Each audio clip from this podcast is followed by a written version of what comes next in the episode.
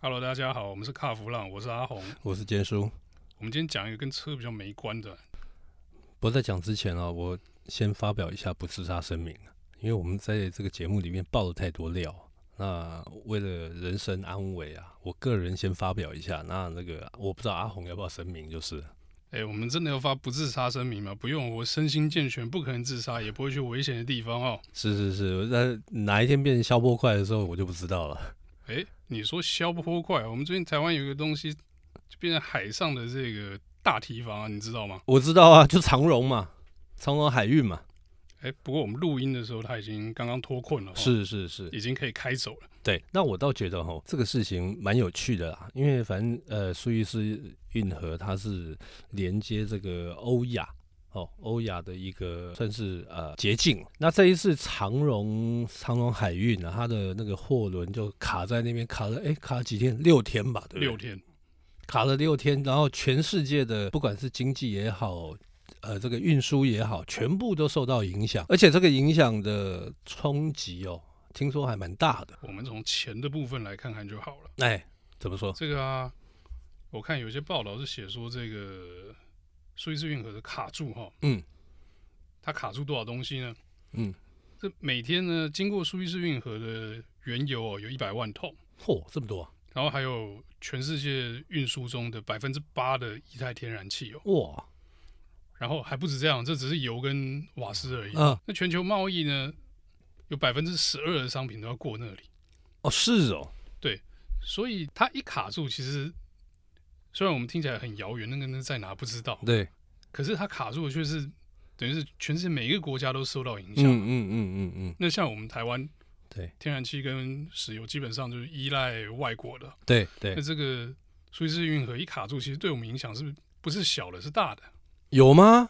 可是我们中油在讲说，它这个油价涨是因为这个这个苏伊士运河这次的事情，还有可能国价国际原油价格也有也有也有涨啦。但是各位应该都知道了，我们中油的油哦大部分啊，大部分是来自于这个沙地阿拉伯跟科威特，啊这完全不经过苏伊苏伊士运河啊，哎，这开玩笑，油没经过那里，嗯可是国际的油在涨，哎。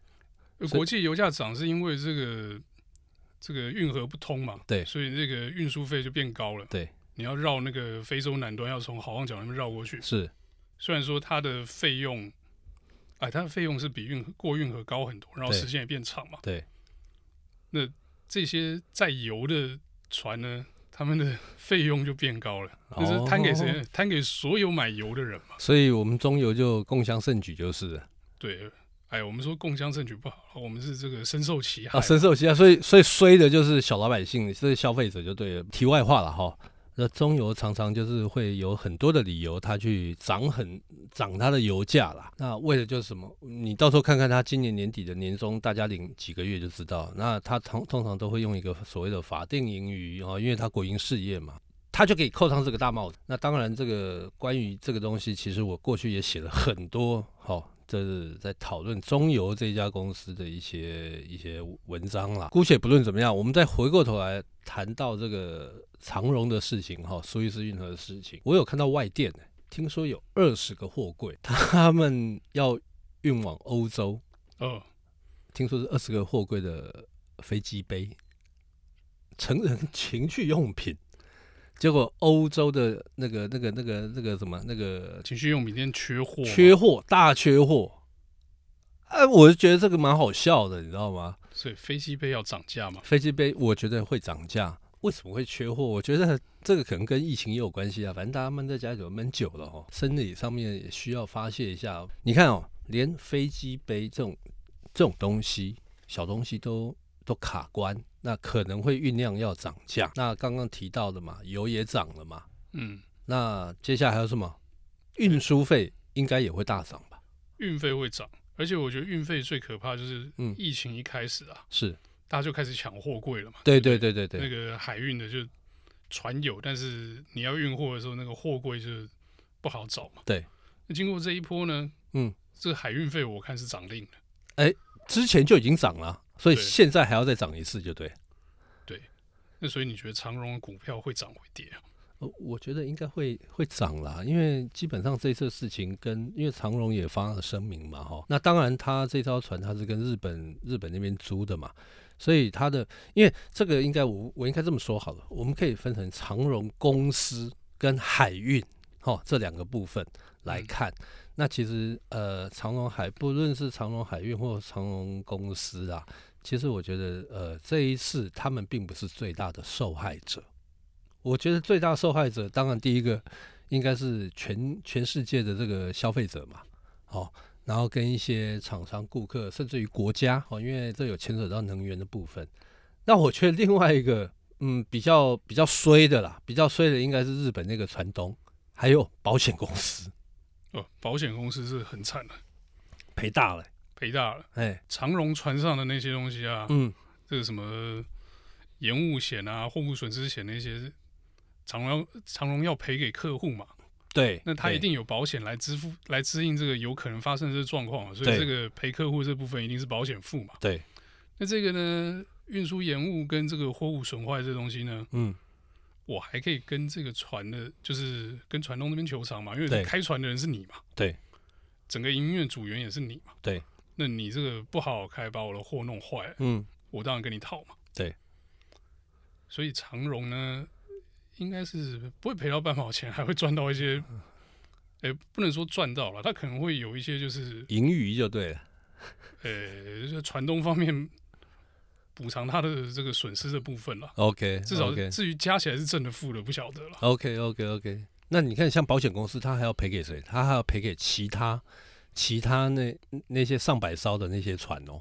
哦，就是在过不去的红海那些对在对对运河对两端等的那些，对通对通对都有对些对保险要要全部要赔的啊 cover 啊，那全部要 cover 啊。所以我觉得接下来应该是保险业，保险业哦可能会产生一些巨变，因为这次这个赔偿金额太大，那每一家船船东他们都有保他们自己的保险公司嘛，对所以这个到时候变成怎么瞧哦，哦那个真的很有趣耶，这有的瞧了。这个台湾岛公司，或者是说呃并购，或者是说连带什么那个后续的这个金融的这个动作，应该会蛮可观。会蛮可观的哦、对所以我倒觉得这个事情哦，可能会影响到华尔街市场，那进而去影响到这个全球的经济，因为你只要因为保险业其实在华尔街也占蛮重的地位嘛，嗯哦，在全世界都有蛮重的地位，它只要稍微。有风吹草动，呃，它就会产生很大的效应。那这一次，这个不是只有风吹草动，这次是联动，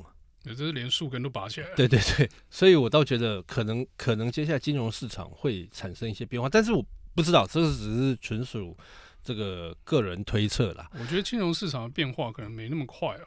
嗯，因为你这个相关的出险理赔啊，这个都需要一段时间对，嘛。这个都还没有这那都么需快。要调查员去厘清事故发生的这个原因跟责任的归属嘛。对这跟我们车祸的这个做法是一样。，对对对，哦，那那有的拖了这那个只是这一道很大的道，不能像新安东京那样三十分钟就到就到现场陪你看一下这样屁子。啦！我当初当初被中油油罐车在高速公路击落的时候，这个对方哦，中油他们那个油罐车，他们保的就是西南东京。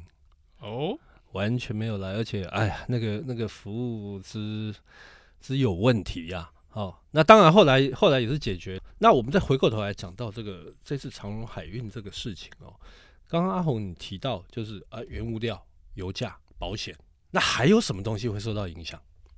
还有什么东西会受到影响？那我们是卡弗浪吗？当然就是汽车喽。嗯，汽车为什么受到影响？我们的嗯汽车船也卡在苏伊士运河。 哎、汽车船大部分都都会从欧洲来的话，大部分会走苏伊士运河。啊，这当然了，因为比较近啊，对省多少时间啊？而且那个好望角那边海象不好，对对对对那对，个以前听说了，汽车船过那边的时候，船上的车损会多一点啊这我不知道是真的假的，这是听这个汽车业长官讲的。哦是哦，对，OK OK，所以呢，这个嗯车哈，我想哦，我们这些买欧洲进口车的买家哈，嗯很有可能你的船呃，你的车车还在船上的哈，嗯，可能都有 delay 到，搞不好有些人已经接到这个厂商的电话，就说哎、你车可能会晚一点了。哦，有可能。虽然在今天嘛，我们录音的时候，它已经呃开始了，哦，已经开始了。然后听说一天大概可以可以疏通大概百艘的船了、哦，哦我今天早上新闻，但是呢，我觉得比较有趣的是，呃，虽然有三四百艘在那边等，但是还有其他的也来啊。哦所以到时候如果说真正要达到运输的效果的话，可能还有一段时间嘛，对不对？呃，要恢复正常还有一段时间了。我对嗯刚看一个报道是讲说，大概要消化这些卡在那边的船，可能要花两个礼拜左右，两个礼拜。两个礼拜才能把那个运河流量恢复正常。 OK OK OK，那你看两个礼拜，那原本呃传奇，你说欧洲到台湾传奇好，算它算它差不多四十五天吧，四十五天嘛，对不对？两个礼拜，所以你等于是大概六十天。对好，我们算六十天。好，再拉长一点好了。所以你如果说呃那个之前有订车的，你的车可能要六十天，至少至少六十天，长的话可能是八十天，因为你还要出关，还要干嘛的，乱七八糟的一大哎堆的等一下，那个船不会直接来台湾，啊。对他还要去别的国家哈啊，忘了忘他搞了忘不了，好从马六甲那边绕过来啊对对又对对对哎对对对没有对了，他要在前面可能会先中停了。他会先对对对，会先中停。所以你看这样一搞下来的话，三个月是基本吧。我觉得就刚像刚你就已讲的经两个月了嘛，在抓六十天到八十天跑不掉啊。跑不掉嘛，因为对六六十天，六十天，呃，原本四十五天，然后再加上这个两个礼拜六十天，对啊，如果中中间再停一下或者怎么样，那因为这一次大家应该需要很大的补给量啊，因为在海上那边漂嘛，对哦，等了蛮久的，所以我觉得这个这个光补给的部分可能也是一个问题，本来要停靠补给的港口，有没有办法在突然之间补给这么大的量？哎，这个又是另外一个大家好像都没没有去讨讨论到的问题哦。对，因为很发生嘛。对，因为没有发生过这个事情啦。呃，我是说这个塞车出来、疏解出来，这个船还没有到这个下一个港口嘛。对，所以都还不知道嘛。但我觉得运河两端的这个停靠站应该都是会受到影响的。这个就感觉上有点像什么，你知道，有点像大有为的政府实行那个区间车速啊，在北宜啊，其实他们应该在运河的旁边两端哦，这边卖香肠，还有茶叶蛋嘛还，有茶叶蛋，那生意一定爆好，一定爆好，对不对？诶但是因为你是塞说住到的这个区间测速，我就哎想到一件事情，是，你说海上，所以是运河也要区间测速吗？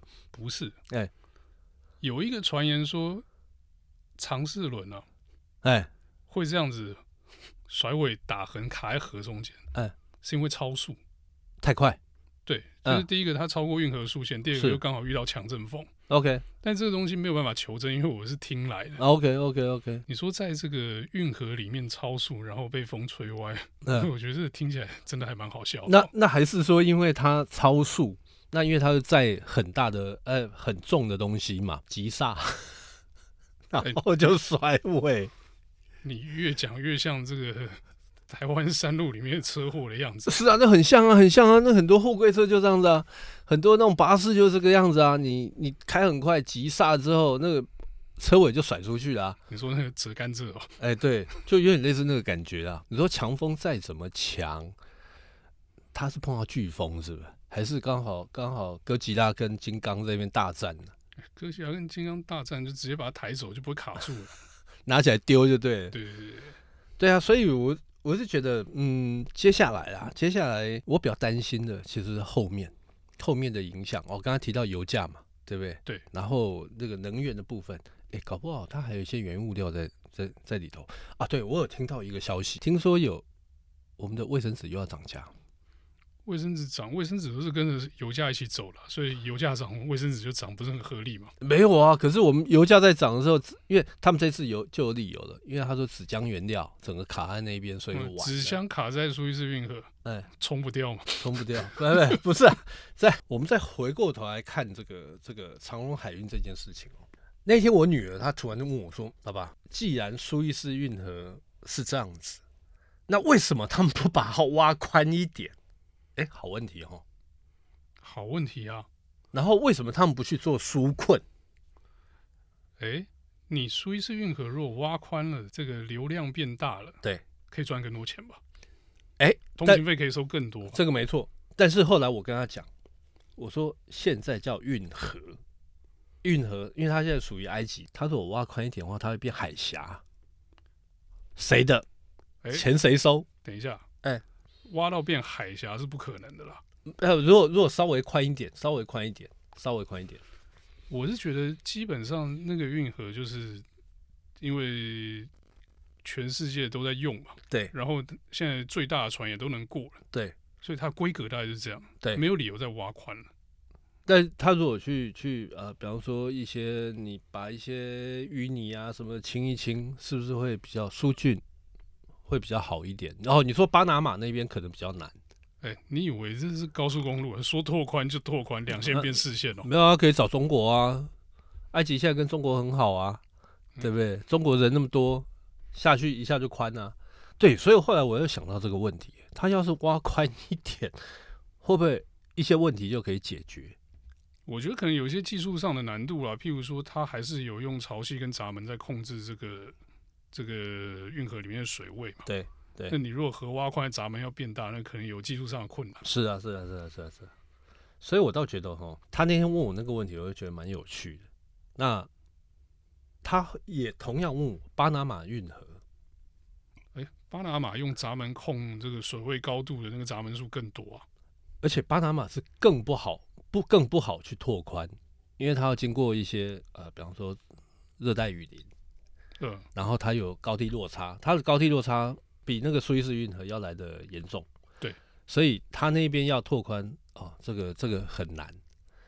可是我觉得，嗯，如果拓宽的话，变成可能他们国家就会变成四分五裂吧。啊、变你一说块巴拿一块马那边，嗯，对啊，对啊，对啊，它就变一块一块，马上就被中断了嘛。那你中间的中间这个这个这个运河两端的运输，那这个又成为问题啊。你要架桥要怎么架，或者怎么样子？好，这个不管。但是我们再回过头来讨讨论一下这个像长荣海运这件事情，它会不会发生在一般道路上？当然会啊。那天那天后来后来听说，呃，好像在东北吧，中国东北，然后大家就会爆嘛，就会笑，也是一个长荣货柜的嗯卡车就给它斜在那个高速公路上面，哎、也是哎、有同工异曲之妙。那当然长荣有有出来出来讲了，因为货运公司不是他们的，对这个我同意，但是货货柜货对柜对是对长荣的，但是就觉得蛮有趣的一件事情啊。其实这种事情哦，呃，我觉得也常常发生啊，也是有，也是有。哎，货柜车在高速公路上发生一些事故，这在全世界各地都还蛮常看到对的。对对对对因为，毕竟那个重嘛。啊嗯，那同理哦，这个货轮也是啊。对，这个货轮它是它的那个承载的那个货柜数是相当惊人、的。对，你如果觉得一台货柜车很大，你就看看货轮上面有多少货柜，它更大更重，对，理论上它更不好操控。嗯，然后嗯船反应是经过舵去控制的嘛，对然后推进是螺旋桨，那个都对不像车子这个刹车、油门、方向盘这么灵巧的哦、 而且你还有海浪。对。然后我曾经哦，曾经有一年去西班牙出差，那当然那个厂商他们就呃就安排、哦我们去海钓，去海钓。那一次我也在船上，哎，你在床上嘛？那你有吐吗？那一次很晕啊，但是没吐啊。我吐了，因为我早餐吃饱饱。 OK，对不对，你你还记不记得那一次？哇，大家海钓很很开心嘛，两艘船出去嘛，我记得那一次啊，我们出海的时候，船在走的时候没什么感觉，对，你觉得好像有点浪，因为对船对会对跳对一下对跳对一下对跳，一那个下，时候是还好，那时候还好，嗯。那个到了定点，说，哎、我们要在这边钓鱼。哎嗯船一停下来，你就知道那个浪有多大。所以所以你看哦，阿红刚刚这样讲没错，那个浪哦大到你真的第一个站不稳。我只记得我那一次在那个地中海就喂了很多鱼啊，而且哦那一次我们你有好像看到鱼跳起来吗？ 没有，他们就在下面等，因为我们那一艘船几乎一半以上人都在吐。 OK，都吐了一半。然后我觉得最最夸张的是回程哦，哦，因为后来海象不好嘛，那海象不好的时候，回程的时候，它要破浪，一直冲，冲很快，哇，那个船会跳，船就更颠。更颠哦。那我为什么会提到这个事事情呢？刚刚你提到说，很多人绕向这个好望角，哦嗯，那那边海象不好，对，我就想到这件事情，不过既然那个船都已经开走了，嗯那我想这次这个事件应该也算是落幕了嘛。对那接下来就等运河两端的那些塞船的消化掉之后，世界应该就可以恢复正常了啦。嗯哪有正常？物价又要涨了。哦，这个涨价的话，这个我们可能就得拭目以待。天哪，我居然说涨价，拭目以待。 OK，好，那我们今天节目就到这边，感谢大家收听，谢谢大家。谢谢。